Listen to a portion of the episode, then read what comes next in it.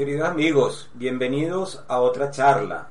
En esta oportunidad, con el pretexto de Ciencia y Técnica como ideología, ideología entre comillas, de Jürgen Habermas. Un texto escrito por este pensador alemán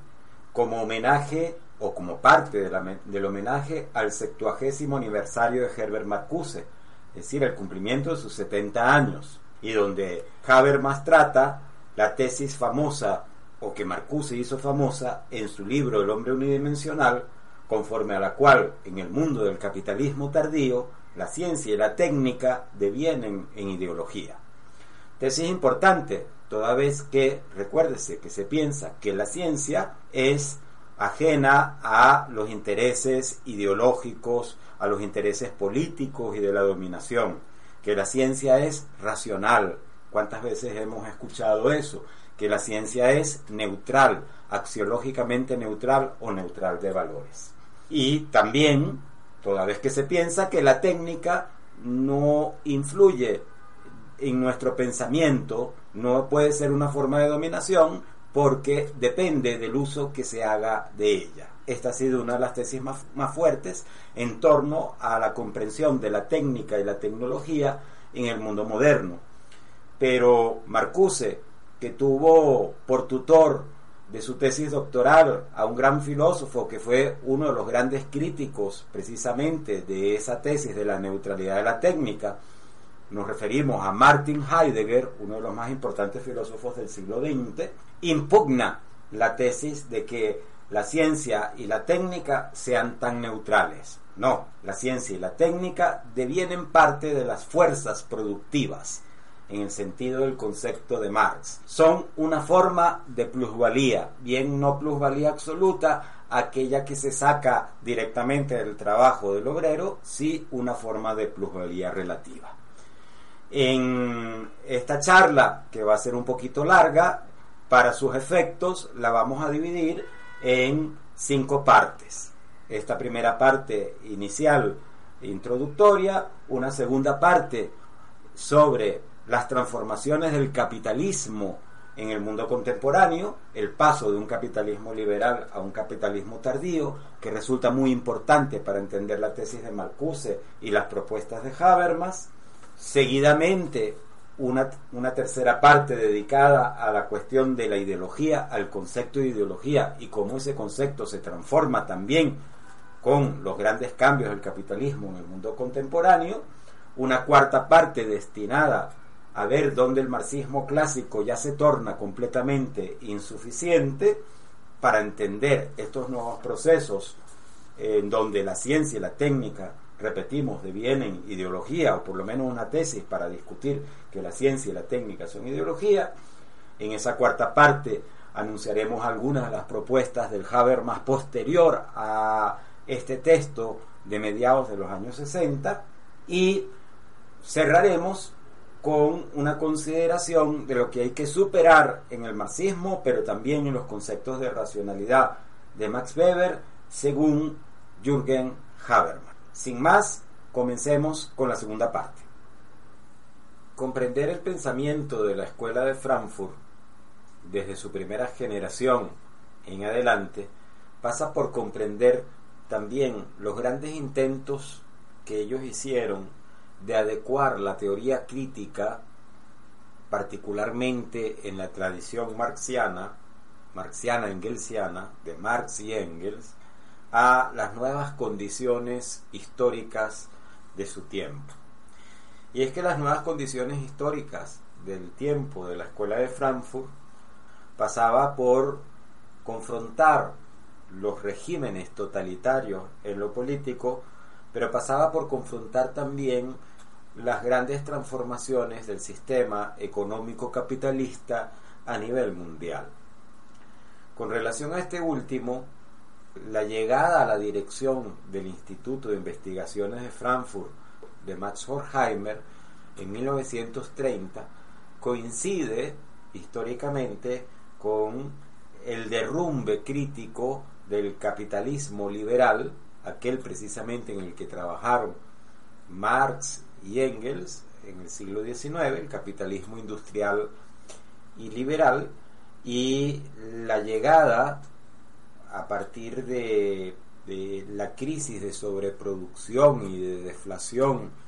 que se genera a finales del año de 1929, la llegada de un nuevo modelo económico capitalista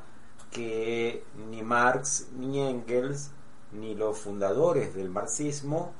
pensaron,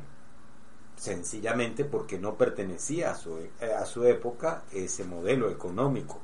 No es que Marx, Engels y otros fundadores del marxismo fueran poco conscientes y poco estudiados, estaban dentro de los límites de su periodo histórico. Igual que cualquier mujer y cualquier hombre está dentro de los límites de su propio periodo histórico. El periodo histórico de la Escuela de Frankfurt coincide entonces con el advenimiento de lo que vamos a llamar, siguiendo la conceptualización de ellos mismos, el capitalismo tardío. El capitalismo tardío que comienza a gestarse con el, el New Deal, el nuevo trato de la administración Roosevelt en Estados Unidos para dar respuesta a la crisis del 29 y 30 y toda la gran recesión de la década de los 30 del siglo XX, un nuevo trato que supone un papel activo del Estado en materia económica. El Estado pasa a cumplir otro rol distinto que en el periodo anterior del capitalismo liberal, donde el Estado era fundamentalmente, hasta ese momento, un guardián de la propiedad privada, un aparato, para decirlo con Marx y Engels y luego con Lenin, un aparato de la clase dominante para defender sus intereses, un gran gendarme a favor de la clase dominante. En cambio, en el capitalismo tardío, el Estado pasa a tener un rol económico directo.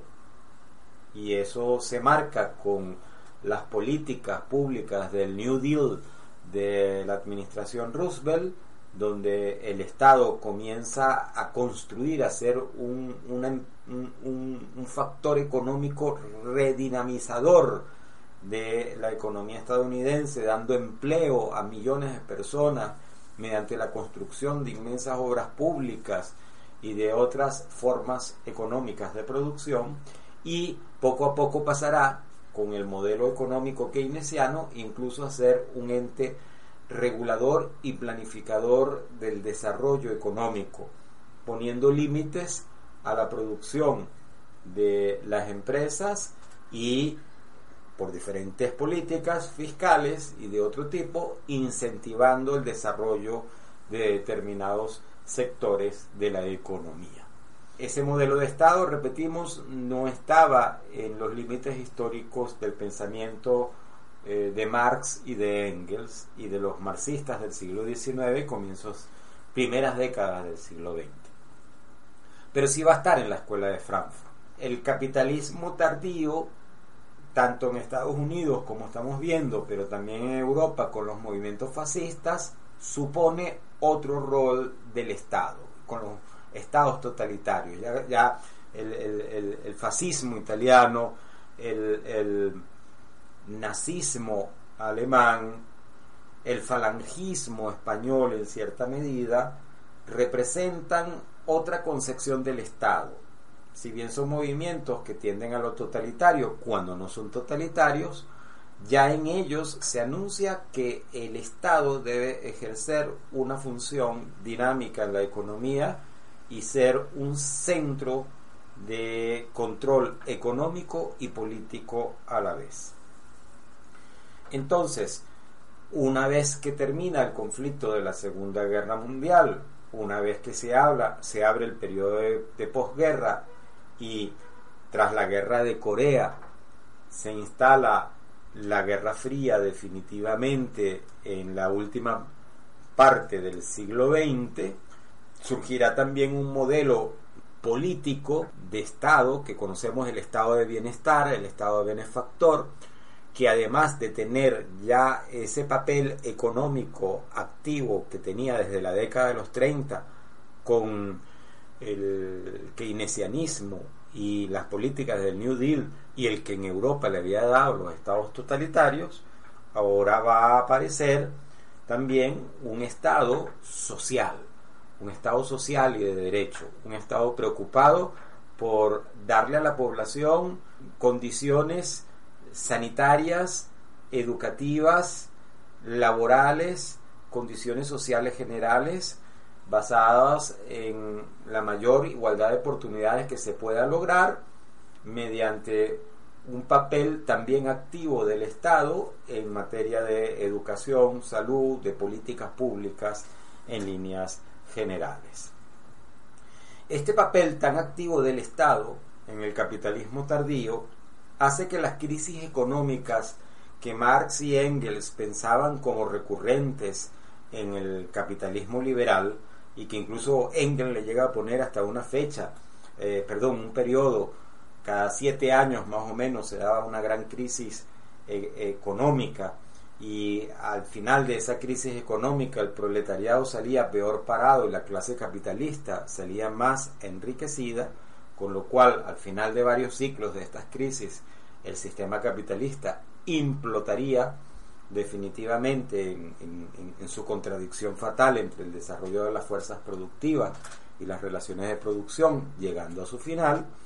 con el capitalismo tardío, con ese papel tan activo del Estado, regulador en lo económico, pero promotor también de bienestar social, las crisis económicas tienden a amortiguarse, que es el freno que marca el Estado en su papel continuamente activo, planificador, regulador y a su vez un Estado que está preocupado por las condiciones de los más pobres, con lo cual se amortiguan las crisis económicas y también se amortigua, se, se, distiende completamente la lucha de clases sociales. No es que desaparecen las clases sociales, pero el conflicto entre ellas se viene a menos con este papel tan promotor del Estado en el capitalismo tardío. Sin embargo, Habermas nos va a decir que esto eh, no deja de generar otro tipo de problemas. Por ejemplo, se transfiere al sistema político, al sistema estatal y al sistema político general eh, una crisis continua de legitimación. Una crisis de legitimación basada o sustentada en que el estado de bienestar es un Estado que al promover el bienestar y al generar la competencia entre partidos políticos en un marco de democracia representativa, impulsa continuamente ofertas electorales de mejoramiento de la vida de las personas que hace que el tamaño de ese estado benefactor tienda a extenderse. Pero ese estado benefactor en los países capitalistas industriales mm, del primer mundo, de punta, es un Estado que se financia. Y yo creo que esto es muy importante entenderlo en el marco de Venezuela. Aquel Estado se financia es de los impuestos al gran capital, de los impuestos a las grandes industrias, a las grandes empresas, que son las que terminan financiando una parte importante del Estado, del welfare state, del, Estado benefactor y del modelo estatal del capitalismo tardío. Entonces, el, el, Estado se va extendiendo, pero eso va a suponer que por una parte va a generar una crisis de acumulación, porque al cobrar mayores impuestos para dar mayores servicios a la población, estos impuestos que salen del gran capital suponen menor acumulación, menor posibilidad de acumulación y con ello menor capacidad de inversión. Se genera por un lado, pasa de latente a, más patente las crisis económicas, si bien están amortiguadas por los sistemas de planificación y de regulación estatal, pero también entra una crisis de legitimación, de hasta qué punto el Estado puede cubrir las demandas crecientes de bienestar de una población que a cada periodo electoral, vamos a decirlo de esta manera, busca mejorar sus condiciones y escucha ofertas, ofertas electorales que también en la competencia entre los partidos le ofrecerán ese mejoramiento de las condiciones. Por otro lado, el crecimiento del Estado en el capitalismo tardío va a suponer eh, el crecimiento del aparato administrativo, del sistema administrativo que aportará otro tipo de crisis. Crisis en este caso, dice Habermas, de racionalidad, tanto para dar cabida a los imperativos sistémico-económicos de acumulación, como acabamos de señalar hace un momento, y a las demandas de bienestar social por parte de una población que busca cada vez mayor democratización de los poderes sociales. El Estado se vuelve un inmenso aparato administrativo, administra escuelas, administra hospitales, administra sistemas de regulación económica, es un Estado empresario y eso hace que crezca la burocracia y, con, con, el crecimiento de la racionalidad burocrática también entre cierto periodo de, como lo diría Max Weber, de, racionalización, de encierro, de, jaula de hierro y, de, y, también de paralización, porque la burocracia tiende a tener, para decirlo con Robert King Merton, un comportamiento ritual, es decir, se adapta poco a los cambios rápidos. El Estado crece en complejidad, pero también la sociedad toda crece en complejidad. Al tener más servicios, se vuelve más costoso y más dependiente de la técnica y la tecnología y con ello va a surgir entonces un nuevo sector social que cabe preguntarse hasta qué punto se convierte en, una clase, ¿no? Obviamente en el concepto del marxismo clásico no lo sería, pero eh, quizás en el contexto de un capitalismo ya no liberal, sino tardío, se puede hablar de la tecnocracia, a ella me refiero, a los técnicos, a los ingenieros, a los tecnócratas, de los cuales va a depender el aparato de administración burocrática, la formulación de políticas públicas y también cada vez la empresa privada que se vuelve más grande y más compleja va a depender más de estos técnicos y se vuelve una empresa mucho más tecnológica en cada revolución técnica y tecnológica de, de, los últimos 200, 300 años. Y surge entonces una clase con un gran poder es la clase de los técnicos, es la clase de los profesionales, la clase de los tecnócratas, que son los que van a conocer en medio de la inmensa complejidad estatal, económica y social que ha surgido, con sus especialidades van a poder operar en determinadas áreas. No hay político ni empresario, como tampoco habrá profesor universitario ni persona que pueda manejar la complejidad creciente de nuestro mundo social contemporáneo. Y entonces esto hace que,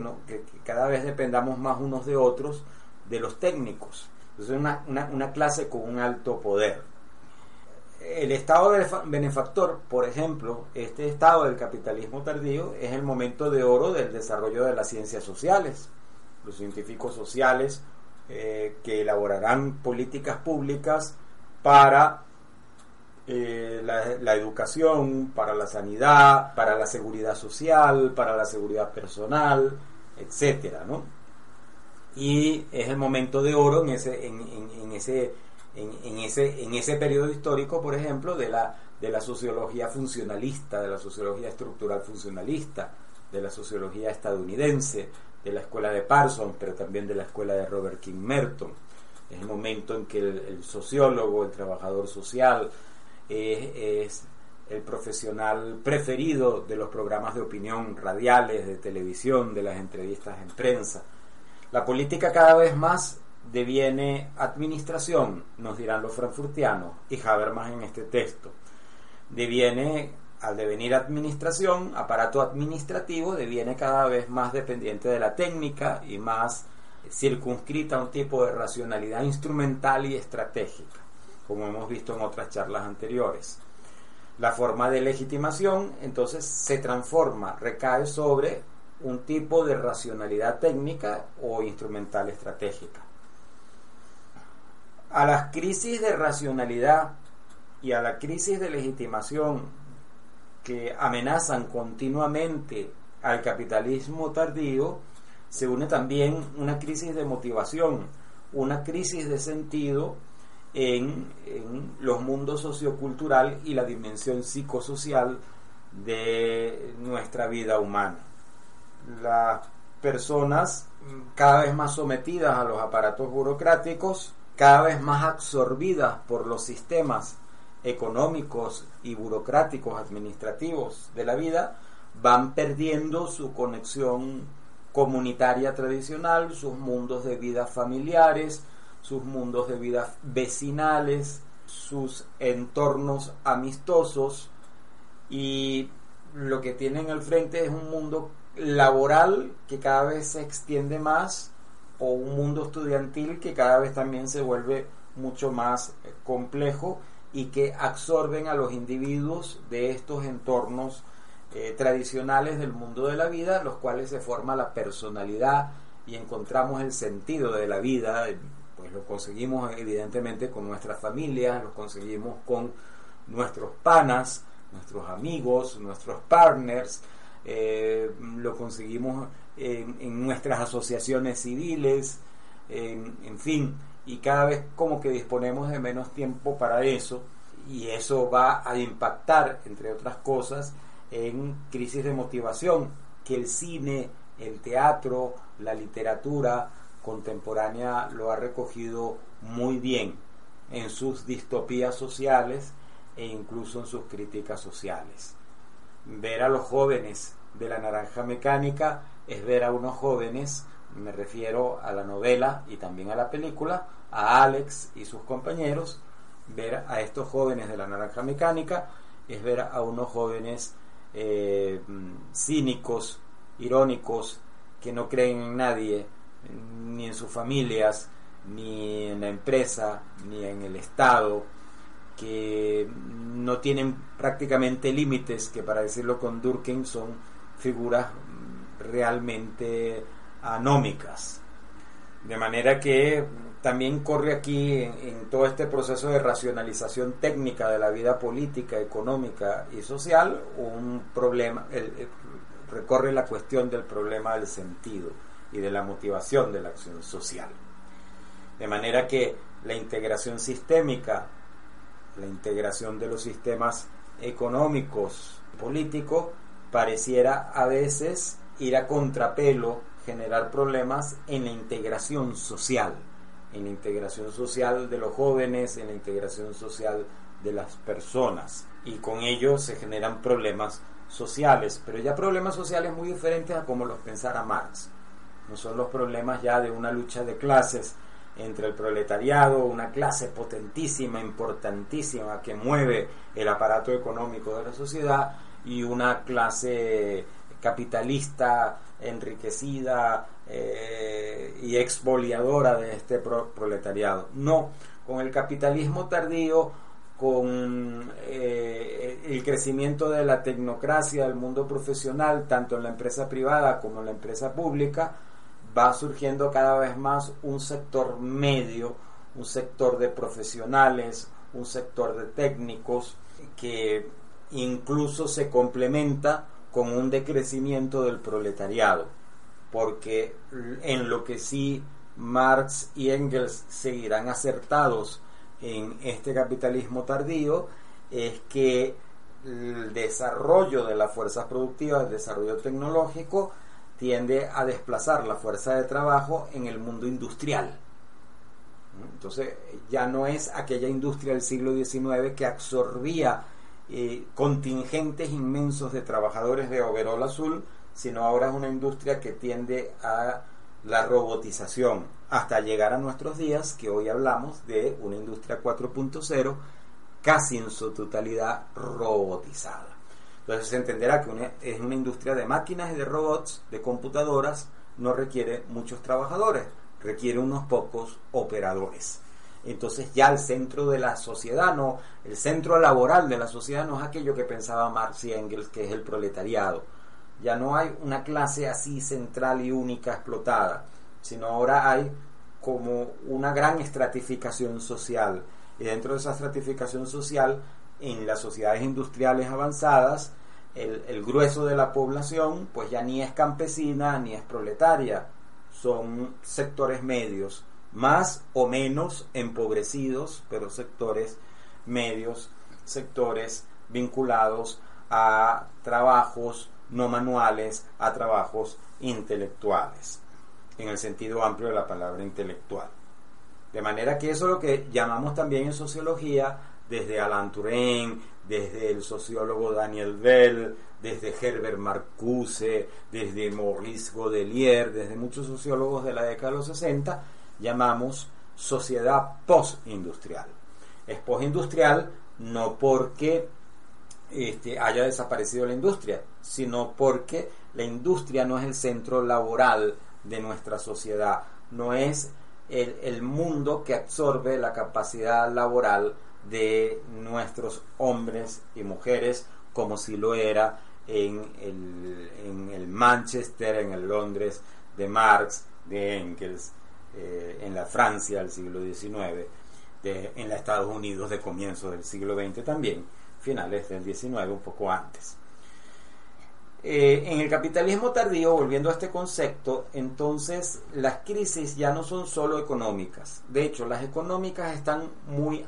como acabamos de ver, muy amortizadas, muy amortiguadas, muy frenadas por el papel activo regulador del Estado.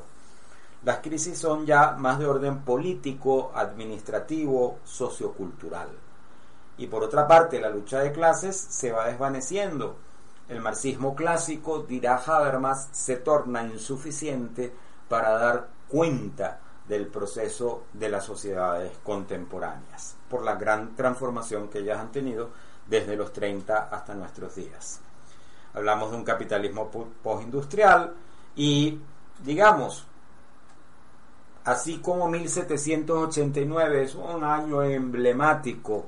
eh, para hablar de la Revolución Francesa, pero la Revolución Francesa es un proceso histórico que es muy previo a 1789 y también muy posterior a 1789, nosotros podemos usar como un año emblemático del siglo XX para estas transformaciones que estamos hablando el año de 1968. Es un año, como sabemos, muy movido en el mundo entero. Es el, año de la matanza de la, en México antes de las Olimpiadas, es el año de terribles asesinatos políticos en Estados Unidos, de Martin Luther King, de Bobby Kennedy, es el año de la derrota militar de Estados Unidos después de la ofensiva del TED en Vietnam es decir, de la máxima potencia militar del mundo frente a un pueblo miserable del tercer mundo. Es el año de las grandes revueltas estudiantiles en, el mundo entero, desde París hasta Berlín, pasando por Londres, llegando a Caracas o yendo a Buenos Aires o a Ciudad de México o al Japón. Pues hay grandes revueltas estudiantiles y los estudiantes no son evidentemente ni proletarios ni grandes capitalistas. Estamos hablando de de los hijos del baby boom de los años 50, eh, así se conoce esa generación, muchachos de clase media, universitarios, que sin embargo eh, elevan la crítica cultural al máximo, ¿no? Es año de revueltas feministas, de revueltas en Estados Unidos por los derechos civiles, es un año electoral en Estados Unidos, pero eh, ese año tan simbólico está precedido por, por muchas, muchas de estos movimientos antes del 68 y muchos que seguirán después de los 70. Perdón, después del 68, en la década de los 70, incluso llegan hasta nuestros días. Surgen, digamos, en ese momento nuevos actores sociales.